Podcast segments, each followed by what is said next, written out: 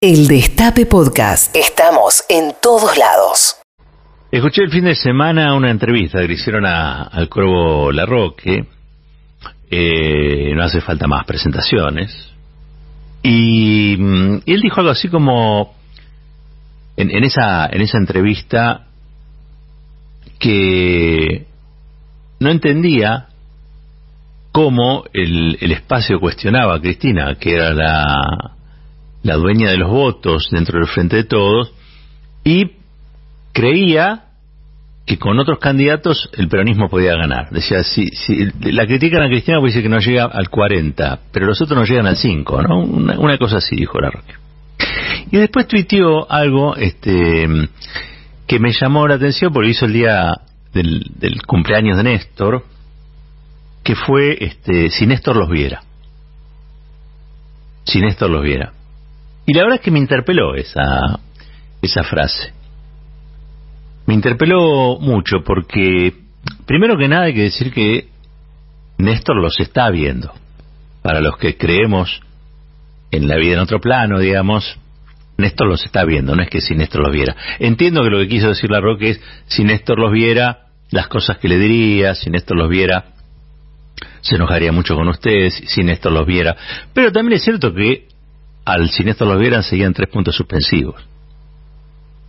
Yo la, la, voy a tratar de reformular desde Néstor los está viendo.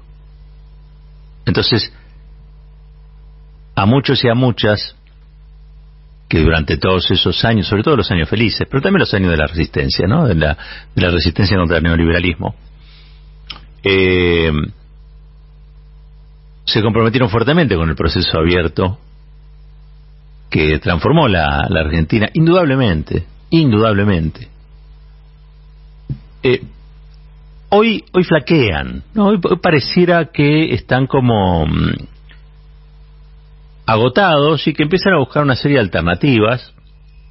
Obviamente en esas alternativas este, la que parece eh, segregada es Cristina. En parte segregada por la proscripción, en parte segregada por la propia Cristina, este, se, se, lo dijo a Roberto Navarro aquí en, en, el destape, digamos, no, no está convencido, no, no quiere jugar, no quiere ser ella, la candidata. Y Néstor, imagino yo, desde algún lugar del cielo mira y los está viendo, está viendo a todos, está viendo desde arriba qué es lo que ocurre y lo que, lo que sucede con cada uno. Entonces ve cómo ministros que le juraron mil y, una vez que iban a cuidar a Cristina la cuestionan a Cristina o no han hecho nada por investigar y resolver el intento de magnicidio, nada más y nada menos, contra la, la vicepresidenta del país. Y me lo imagino también a Néstor, eh, que los está viendo a todos, viendo que él eh, sacrificó su, su vida argentina, ustedes saben, es un país problemático. Eh, y ser presidente y estar en la lidia constante y permanente evidentemente tiene efectos sobre la salud de las personas. Entonces viendo que algunos ante el primer signo de temperatura, un poquito de fiebre, una febrícula, enseguida se desmayan, ¿no? Y está bien, digamos, ¿no? hay, que cuidar la salud. Pero hay que cuidar la salud y no hay que olvidarse de las convicciones. Uno no puede dejar las convicciones en la puerta de nada, ¿no? La verdad es que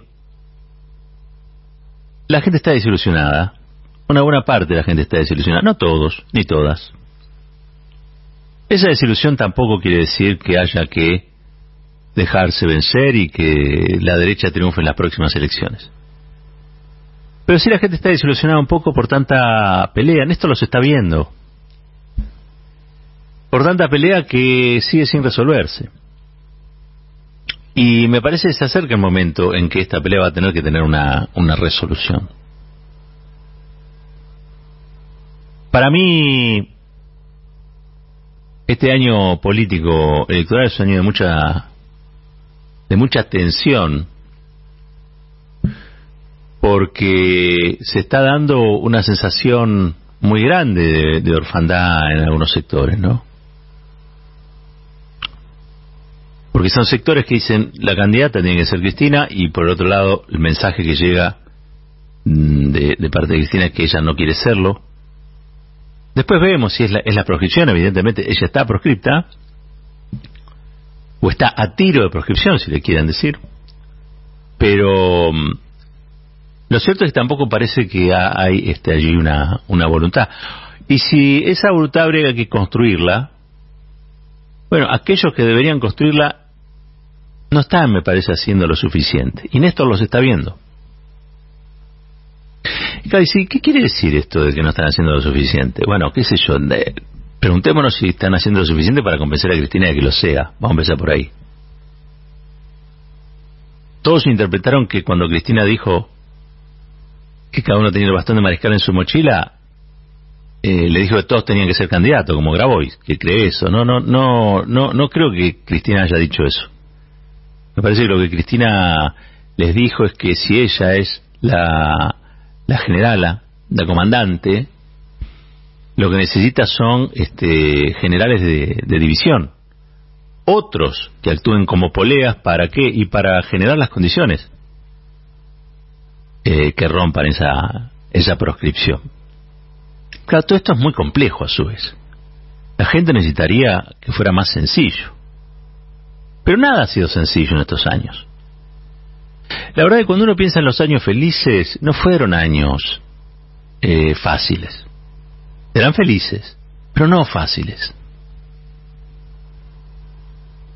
Yo recuerdo como muchos y como muchas haber estado en aquel tiempo eh, bajo un nivel de hostigamiento enorme de parte del grupo Clarín y, sus satélites, pero también del Poder Judicial, que metía este, palos en la rueda constantemente para que Cristina no pudiese gobernar. Me acuerdo cuando Cristina se peleó, no es que se peleó, confrontó con la justicia corrupta, cuando Cristina confrontó con los servicios de inteligencia corruptos, Cristina fue la, primera que rompe el dominio de los servicios de inteligencia sobre Comodoro, Comodoro Pro. Eh, ¿Cómo confrontó con los fondos buitres? O sea, todos ven la foto del 2015 y dicen, no, porque en el 2015 estábamos mejor, había este, el salario era el mejor de la región, etcétera, etcétera. Una serie de cosas positivas que uno asocia a la felicidad, y a un mejor pasar, ¿no? Y si lo contrastamos con él hoy, obviamente, era un mejor pasar. Pero se olvidan que para que eso sucediera, Cristina confrontó día a día, semana a semana, mes a mes. De ahí le salió esta fama de, este, este después tragar la hegemonía mediática y te la transforma en, en, en que ella es una intolerante, ¿no? Que está agresiva todo el tiempo en realidad es una mujer de mucho coraje, que no se deja vasallar y que en ese tiempo dio las peleas que tenía que dar porque estaba convencida. Y esa convicción fue la que le mejoró la vida a millones de argentinos y argentinas. A esos millones de argentinos y argentinas que la volverían a votar, individualmente Cristina, la candidata con más potencial de voto en, el país, bueno, por un lado la justicia macrista le dice que no, que si se anima la proscribe porque esa es finalmente la, la consecuencia que va, la consecuencia inmediata que puede surgir de lo que ha sido la condena por la causa vialidad. Pero por otro lado ella misma dice yo no voy a jugar porque no los voy a comprometer. Miren, la verdad es que yo estaba viendo y veo los, los candidatos y por algunos tengo mucho cariño. Por diversas cuestiones hay tipos que me caen muy simpáticos en el frente de todos algunos de ellos autocandidateándose. Y les tengo una especial estima. Pues muchos han sido compañeros de, ruta de Cristina eh, en todos estos tiempos felices y no se fueron corriendo cuando, cuando hubo que resistir con, con el macrismo. Pero el problema es que muchos de ellos no miden. Entonces, allí uno entiende el desasosiego, la, angustia, la orfandad que sienten muchos y muchas, sabiendo que quizá vamos a unas elecciones sin la mejor performance. Sin los mejores candidatos o sin la mejor candidata. Y quizá este, porque hay que presentarse y porque hay que dar la pelea electoral, alguien encabece la fórmula sabiendo de antemano que no tiene el nivel de acción de Cristina, por aparte, el problema que siempre ha habido es que el, el Cristina automáticamente no transfiere votos a otros o a otras. Es el karma, por ejemplo, de Axel. ¿No? Digo, Axel es uno de los pocos que retiene votos y que, que, que mm, Cristina le transfiere adhesión.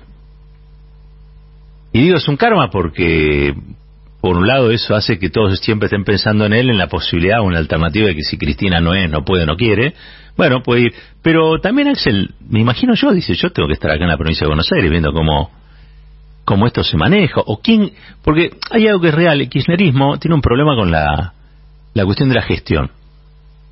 ¿No? Digo, todo, todo, todo lo resuelve la política. ¿No? Y los que están muy enfocados en la gestión son gestionalistas, que es como una especie de peldaño menor o inferior. Y hay que ver las cuestiones más dialécticamente. Hace falta política, hace falta gestión. Vos podés tener la mejor política, pero si no tenés buenos gestionadores, fracasa. Y podés tener los mejores gestionadores, pero si no tenés buena política, fracasa también. Entonces, hay que empezar a ver esas cuestiones. Algunos se creen que es fácil. Axel Kisilov deja la provincia de Buenos Aires y la provincia de Buenos Aires sigue andando porque la provincia de Buenos Aires con cualquiera anda. No, vas a tener el mismo problema que con Cristina. Porque Insaurralde no es Axel. Porque Zamora no es Axel. No sé, digo, porque empecemos a enumerar hasta Catopodi, te diría, no es Axel. No sé quiénes pueden llegar a ocupar el lugar de Axel en la provincia. Ninguno. O sea, tendrías el mismo problema que tenés en Nación. Digo esto para que quede claro por qué pareciera, algunos dicen, no, porque Axel se encaprichó con la provincia. No, parece que Axel Kicillof lo que está haciendo es tratar de que no se replique a escala provincial el descalabro que ya tenés a nivel nacional. Y eso la verdad es que le pide, o ese escenario, y Néstor los está viendo, le pide a todos que hagan un esfuerzo más. Y que transformen esto que parece una pelea interna, para mí no tiene mucho de pelea interna. Creo que también la lucha de modelos por el país se da al interior del frente de todo. Punto. Digamos, no es que es eh, yo porque me maquillo más que vos, yo porque me pongo taco porque te pones tal cosa. No, no es una discusión interna simplemente animada por la vanidad. Hay proyectos de país. Y ese, esa confrontación de modelos se da al interior del frente de todos también. Ahora, la verdad es que teniendo a alguien que concita o se acerca a, a una intención de voto muy alta y teniendo el resto que no alcanza a medir eso, esperar que en estos pocos meses haya una transferencia de adhesiones automática y del mismo nivel, es casi infantil. Yo no sé, capaz que me equivoco, no, no nunca acierto, eh, mejor dicho, eh, casi siempre me equivoco, acierto pocas veces. No tengo eh, la, la, soberbia de, creer que porque yo digo las cosas de un modo, no. Me llama la atención que haya en el peronismo gente que crea que puede ganar con candidatos, que tienen menos adhesión y que en tan poco tiempo se pueda dar una transferencia tan grande de, de voluntades. Me cuesta entenderlo. Capaz que me lo explican de vuelta y logro entenderlo. Pero no, no, no lo... No lo eh, Guado de Pedro. El propio Scioli, este no es el 2015. El voto a Scioli en el 2015 es, es un voto que realmente se construyó sobre la base de una presidenta que no, no estaba no estaba en condiciones de reelegir, pero hizo un, un esfuerzo para que eh, aumentó el PBI, no digo el gasto en el PBI, etcétera, una serie de cosas. Obviamente no era lo mismo que Scioli, pero tampoco vamos a decir que Cristina jugó para Macri, como alguna vez le escuché decir a. No, me parece que quería ganar el peronismo, pero me parece también que ahí se vieron cuáles son las consecuencias, a veces, digamos, de no resolver en política asuntos desde antes. No, no se le puede exigir a Cristina que no haya atendido bien la relación con Scioli, porque Cristina estaba luchando contra los fondos buitre. ¿No? Entonces, este, estaba luchando contra el Poder Judicial corrupto, estaba jugando, luchando contra los servicios de inteligencia. Encima hay que pedirle a Cristina que también resolviera la, cuestión de Scioli. O sea, me parece que a veces es injusto, muy injusto con la figura de Cristina. Y creo que hoy Scioli no tendría quizá las mismas chances o, posibilidades. Aunque personalmente eh, a mí me cae eh, bien, digamos, y sobre todo porque en los últimos tiempos ha demostrado que eh, quizá no piensa igual en todo que el, que el kirchnerismo, pero siempre está dentro del barco no es que saca los pies afuera, este, no se fue, este, no, no, siempre estuvo adentro del barco. Bueno, quizás sea eso, si es eso se tienen que apurar y tienen que agarrar a Alberto de un, de un brazo y Cristina del otro y llevarlo por, a todos lados a, a Scioli, si es Scioli, ¿no? Y decir, es Scioli, que tiene un gran nivel de conocimiento. Guado, quizá le falta ese nivel de conocimiento. No todo el mundo conoce a Guado. Y hay que ver si el tiempo que te queda acá a la elección lo puedes instalar como candidato. Una cosa es que te conozcan los gobernadores, otra cosa es que te conozcan los organismos de derechos humanos, pero después hay millones y millones de argentinos y argentinas que son los que van a definir el futuro del presidente. Y muchos de ellos quizá no tienen ni Twitter. Entonces, por más que vos seas un gran tuitero, no, no te van a, registrar. Qué complicado, ¿no? Realmente. Qué complicado. A todo esto quiero rescatarlo a Guado por algo que dijo, porque yo pienso exactamente lo mismo. ¿Tenemos ahí el video de Guado en Moreno? Eh, ¿Lo tenemos? Bueno, pasémoslo. Que tratan de separar a Néstor de Cristina. Tratan de separar a Néstor de Cristina. Néstor y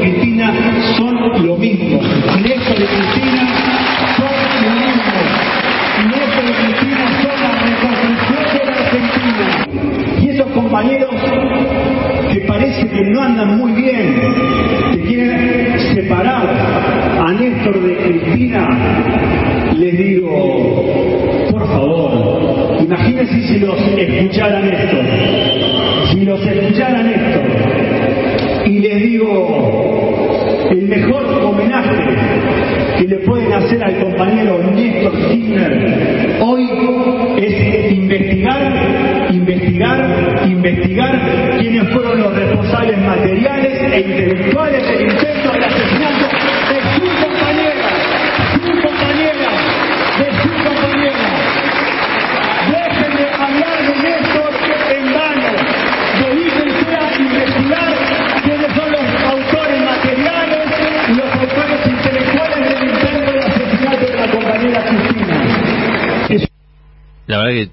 me, dan ganas de levantar y, aplaudir, digamos, también a, Aguado.